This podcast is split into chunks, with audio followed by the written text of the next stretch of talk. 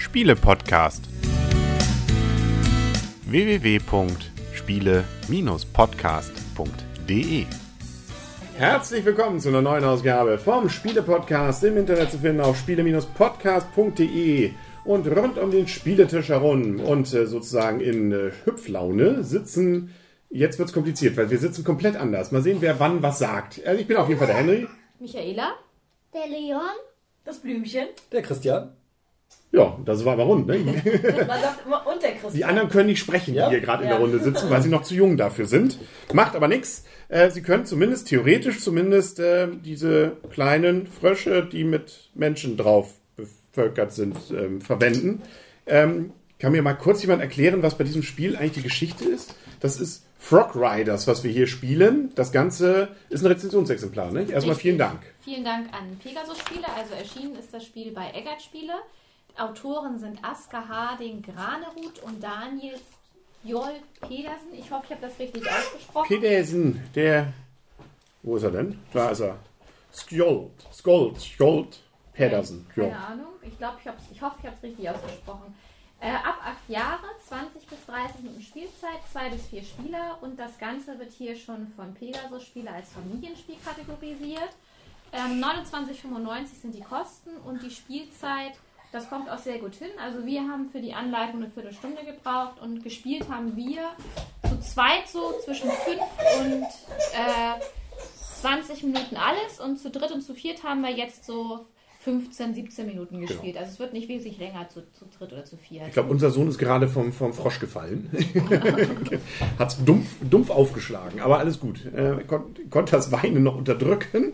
Wir sehen hier wieder, das Familienspiel wird hier groß geschrieben. Wir haben hier mit vielen Kindern auch gerade gespielt. Äh, beziehungsweise haben f- gespielt und die Kinder haben zugeguckt, soweit das denn ging. Und wie du richtig sagst, äh, irgendwie gefühlt würde ich jetzt sagen, Mensch, ist Halma, oder? Dame hätte ich jetzt eher gesagt. Oder Dame, Ja, ja. beides, beides. Das ist eine Kombination. Ne? Also einmal Halmer, da springt man ja über die einzelnen Pöppel. Und bei der Dame nimmt man dann über den, über den man gesprungen ist, entsprechend weg von der gegnerischen Farbe. Genau. Nur, dass es hier eben ein Muster, wenn man so will, ein vergrößertes Schachbrettmuster, allerdings eher verschoben ist, äh, mit eben diesen äh, verschiedenfarbigen Fröschen mit Reitern drauf. Genau, wir haben vier verschiedene Farben, die sind auch unterschiedlich oft vertreten in dem Spiel. Und es ist halt so, es ist total einfach das Spiel. Man kann nämlich immer nur, wenn man am Zug ist, muss man einen Frosch überspringen. Am Anfang darf man das immer nur in gerader Linie. Später kann man Spezialfähigkeiten erwerben, wo man das dann auch in andere Richtungen darf. Und als zweite Aktion darf man eine sogenannte Dorfaktion machen. Das wäre zum Beispiel, bei, wenn man einen gelben Frosch bekommt, kann man in das Dorf setzen, kann sich irgendeine andere Farbe, die im Dorf schon ist, herausnehmen. Oder wenn man einen roten Frosch reinsetzt, kann man zum Beispiel Aktion A, sprich nochmal einen Überspringen nochmal machen. Oder beim blauen Frosch, da bekommt man dann, wenn man den ins Dorf setzt, dann eine sogenannte Privilegkarte. Privilegkarten liegen immer vier offen aus und von diesen vier offenen darf man sich dann eine aussuchen. Da kann man zum Beispiel eine bekommen, wo man dann jedes Mal, wenn man auf eine Seerose springt mit seinem Frosch, einen Punkt bekommt. Oder wo man halt auch andere Sprungmöglichkeiten bekommt, zum Beispiel mit Anlaufspringen. Oder man darf sich auch den Frosch nehmen, mit dem man gesprungen ist. Oder man bekommt nicht nur einen Punkt pro- braunen Frosch, den man am Ende hat, sondern nachher ein Punkt mehr und, und, und. Also es gibt verschiedene Privilegkarten, die man halt mit den blauen Fröschen bekommen kann. Also ein, ganz einfach, nicht? Entweder, also man, als erstes muss man immer irgendwas überspringen, kriegt das, was man übersprungen hat. Auch da wieder ein Frosch, der gerade, ja, genau, übersprungen wurde, knapp daneben. Aber, ähm, und das zweite ist, dass man sich noch überlegen kann, ob man mit dem gerade ähm, erworbenen Frosch dann noch was machen will. Genau. Sprich, also ins Dorf setzen, Karten kriegen. Und man muss natürlich darauf achten, dass man Punkte macht. Und die kann man an verschiedenen Stellen machen. Einmal, wie du schon richtig sagst, die braunen bringen Punkte. Dann gibt es durch die Karten, die ich mir eben mit den blauen Fröschen holen kann, gegebenenfalls Sonderpunkte oder eben auch Varianten nicht, des Springens. Und es gibt eben auch am Anfang zugelost dem Spiel und dann für das gesamte Spiel geltend bestimmte Sonderpunkte, wenn man eine Mehrheit einer bestimmten Sorte hat und oder wenn man bestimmte Kombinationen hat. Und jeder von uns hat auch noch eine Aufgabenkarte und äh, da steht dann auch nochmal, wenn man eine bestimmte Kombination hat, kriegt man auch nochmal Punkte. Genau. Also viele Punkte durch viele Möglichkeiten.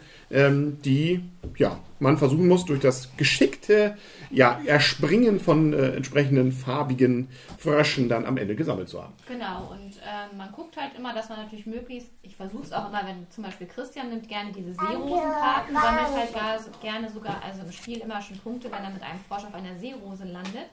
Und dann versuche ich immer durch den Zug, den ich mache, das natürlich im Nachhinein so zu machen, dass er nicht mit dem nächsten Zug, den er dann machen kann, auf einer Seerose landen kann. Das gelingt mir leider nicht immer, man übersieht das manchmal auch. Wenn dann daher auch so andere Sprungregeln mit dazu kommen, mit man kann diagonal oder über Eck springen, dann wird es natürlich noch schwieriger, weil man dann ja auch mehr Sprungmöglichkeiten hat. Ähm, ja, und so versucht man halt die Punkte zu sammeln und wie Henry ja schon gesagt hatte, Gewinn abgerechnet wird am Schluss, der mit den Ja. meisten Siegpunkten gewinnt. Ähm, ja, von daher ein sehr kurzweiliges und einfaches Spiel. Aufgabenkarten hattest du ja auch schon erklärt. Es gibt am Anfang die, die pers äh, zehn persönlichen Aufgabenkarten, davon kriegt jeder zwei in die Hand. Und äh, eine darf man behalten, die darf man sich also auswählen. Und dann gibt es noch die allgemeinen Aufgabenkarten, die gelten halt für alle. Das sind zum Beispiel, da muss man zum Beispiel Sets aus Fröschen bilden, zum Beispiel für jedes rote und jedes blaue Set bekommt man am Ende drei Siegpunkte. Oder wer die meisten ähm, roten und blauen zusammen hat, bekommt sechs Punkte und, und, und. Und so sehen die allgemeinen Karten auch aus. Die haben halt auch zum Beispiel für ein Set aus zwei gelben bekomme ich pro Set sechs Siegpunkte. Und man muss halt auch mal beachten, man kann natürlich auch gucken, taktisch zu sammeln, weil wenn die allgemein mit, den, äh, mit der eigenen Aufgabenkarte einigermaßen übereinstimmen, dann kann man natürlich taktisch sammeln, dass man dann die Sechser, also die gelben, kann ich nicht nur für meine persönliche Aufgabenkarte verwenden, sondern auch für die allgemeine Aufgabenkarte. Und so kann man natürlich taktisch dann auch versuchen, die Frösche dann zu sammeln. Jo, genau. Das ist eigentlich alles. Beim Zweierspiel gibt es noch äh, eine Änderung. Da Ja. werden ein paar Frosche, raus, Frosche rausgesucht. Genau. Und dann spielt man nicht mit dem äußeren Ring. Genau. Das, der ist so ein bisschen markiert durch so dunk, dunklere ähm, Seerosenplättchen oder wie man es auch mal nennen will. Auf jeden Fall ähm, spielt man dann mit etwas weniger Figürchen. Das aber auch alles. Ansonsten ist mit den einzelnen war Spiel, Ans, Spieleranzahl alles gleich. Und Spielzeit ist tatsächlich, also wir haben glaube ich immer nicht mehr als so 15 Minuten, 20 Nein. Minuten. Das ging wirklich fix. Also wir und hatten wirklich auch Abend sogar eine Partie, die hat nur fünf Minuten gedauert. Okay, da war aber ganz fix. Ja, da Fixes. waren wir ganz fix. aber es ist auf jeden Fall nicht so wirklich das Grübelspiel, weil man hat im Zweifel gar nicht so viele Möglichkeiten, über was drüber zu springen. Genau. Nachher gegen Ende schon manchmal mehr, aber ja, das hält sich in Grenzen. Also, dass hier wirklich lange Downtime irgendwie entstehen würde, kann man nicht behaupten. Also, es geht wirklich zügig. Also, schön, würde ich Man mal kann noch sagen. mal kurz sagen, das Spiel endet sofort, wenn ein Spieler, der an der Reihe wäre, keinen regelkonformen Zug mehr machen kann. Ne? Das Mhm. kommt natürlich darauf an, was der Karte, was derjenige für Privilegkarten hat, was er noch für Zusatzzüge, also Sonderzüge machen könnte.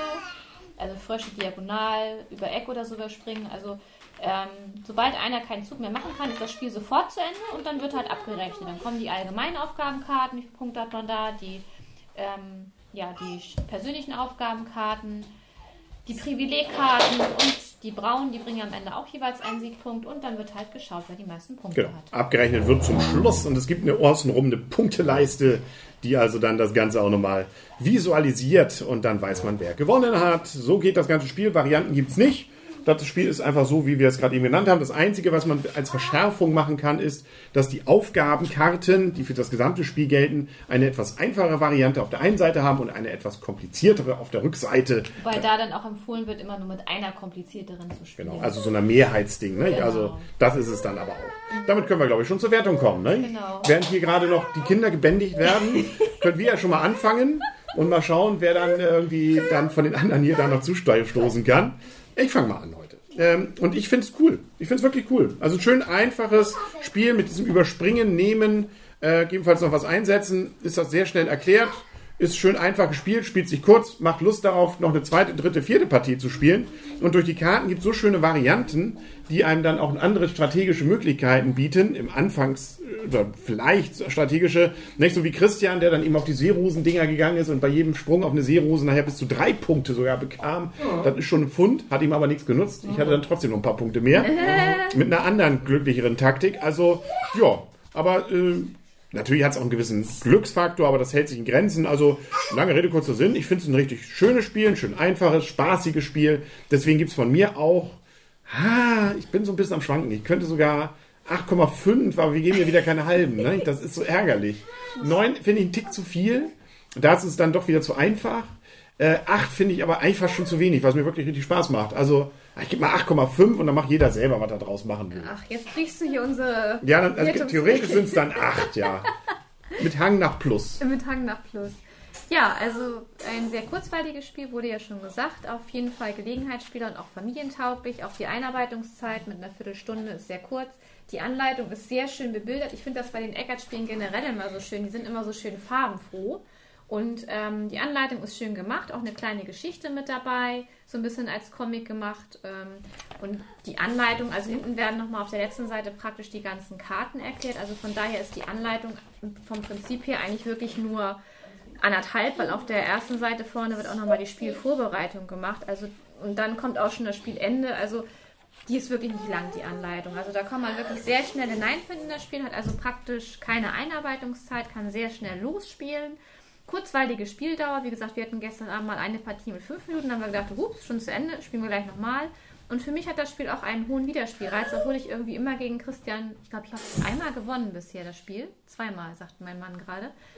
Ähm, ja, trotzdem macht es mir sehr viel Spaß. Sehr einfach, dass man wirklich nur ähm, eine Regel hat mit dem Überspringen und dann noch die Dorfregel. Also von daher spielt sich sehr leicht runter. Mir gespielt, gefällt das Spiel auch sehr gut und mir bekommt das Spiel 8 Punkte. Ja, sind wir uns ja gar nicht so uneinig. Was sagen denn so die, Bänd die, die Tierbändiger da hinten gerade? Ja, Christian. ich mal ran. Auch ein schönes, schnelles Spiel, einfache Regeln und trotzdem ein bisschen Tiefgang dabei, finde ich, durch diese Karten, weil es liegen ja immer nur vier Karten offen aus und das können eben vier oder drei von den Seerosenteilen sein, die ich ja augenscheinlich so gerne mag, aber es können auch komplett andere sein. Dadurch spielt sich jedes Spiel irgendwie anders und es ist gut, also es ist vor allem schnell, auch für, für jetzt im Vier-Personen-Spiel, im Drei-Personen-Spiel, im Zwei-Personen-Spiel, wir haben jetzt alle Varianten mal ausgetestet, ähm, spielt es sich wirklich schnell runter, ähm, Erklärzeit minimalst und das finde ich einfach ein total geniales, schönes Spiel und deshalb kriegt das Spiel von mir, ja, 8,5 finde ich eigentlich ganz, hat, hat Charme. Äh, wenn Henry das macht, mache ich das auch. 8,5 von mir. Okay. Dann fehlt noch das Blümchen. Ich habe mal ganz kurz mein Tier abgegeben, mein Frosch. ähm, mir hat das Spiel auch sehr gut gefallen. Ähm, ihr habt ja eigentlich auch schon potenziell alles gesagt. Ich finde es witzig, wie man mit so einem kurzen Spiel wirklich einen Wiederspielreiz in diesem Maße finden kann und trotzdem ein bisschen Tiefgang hat. Ähm, klar, man kann auch manchmal ein bisschen länger überlegen, aber es ist kein wirkliches Grüblerspiel. Ich kann mich den ganzen anderen Sachen nur anschließen. Von mir gibt es aber in Anführungsstrichen nur 8 Punkte. Okay. Der halbe ist nicht Ich habe, dabei. genau, den halben gebe ich dazu nicht. Ähm, so großen Widerspielreiz hat es dann doch nicht, obwohl es ist sehr gut, es ist doch eigentlich super toll. Nö. Sehr schön. Cool. Sind wir, glaube ich, durch. Also, Frog Riders hat äh, gut bei uns abgeschnitten. Dann Sehr hat gut. sich doch für, sehr gut sogar, hat sich doch äh, das Rezensionsexemplar für Eckert Spiele jetzt schon gelohnt, glaube ich. Richtig, weil die Leute genau. jetzt scharenweise das Ganze bestellen. Gut. Mehr haben wir nicht für heute. Das war's. Ne? Wir schwingen uns gleich nochmal uns auf unseren eigenen Frösche rauf. Und dann sagen auf Wiedersehen und auf Wiederhören. Der Henry. Ja, wer sagt jetzt noch was? hier? Michaela? Der Leon. Das Blümchen. Und der Christian. Ja, und Kinder, die nicht reden können. Aber das kommt noch. Wir arbeiten dran. Ne? Und tschüss. Und tschüss. Tschüss. Also machen wir eigentlich noch hier, auch wenn es keiner sieht. Jetzt siehst du doch wieder jemanden. Ja, vielleicht. Ich glaube aber, die Qualität ist. Warte mal. So, was sagen wir? Freunde. Läuft doch. Sehr schön. Ich habe was anderes gesagt. Ja. Freundschaft. Ja.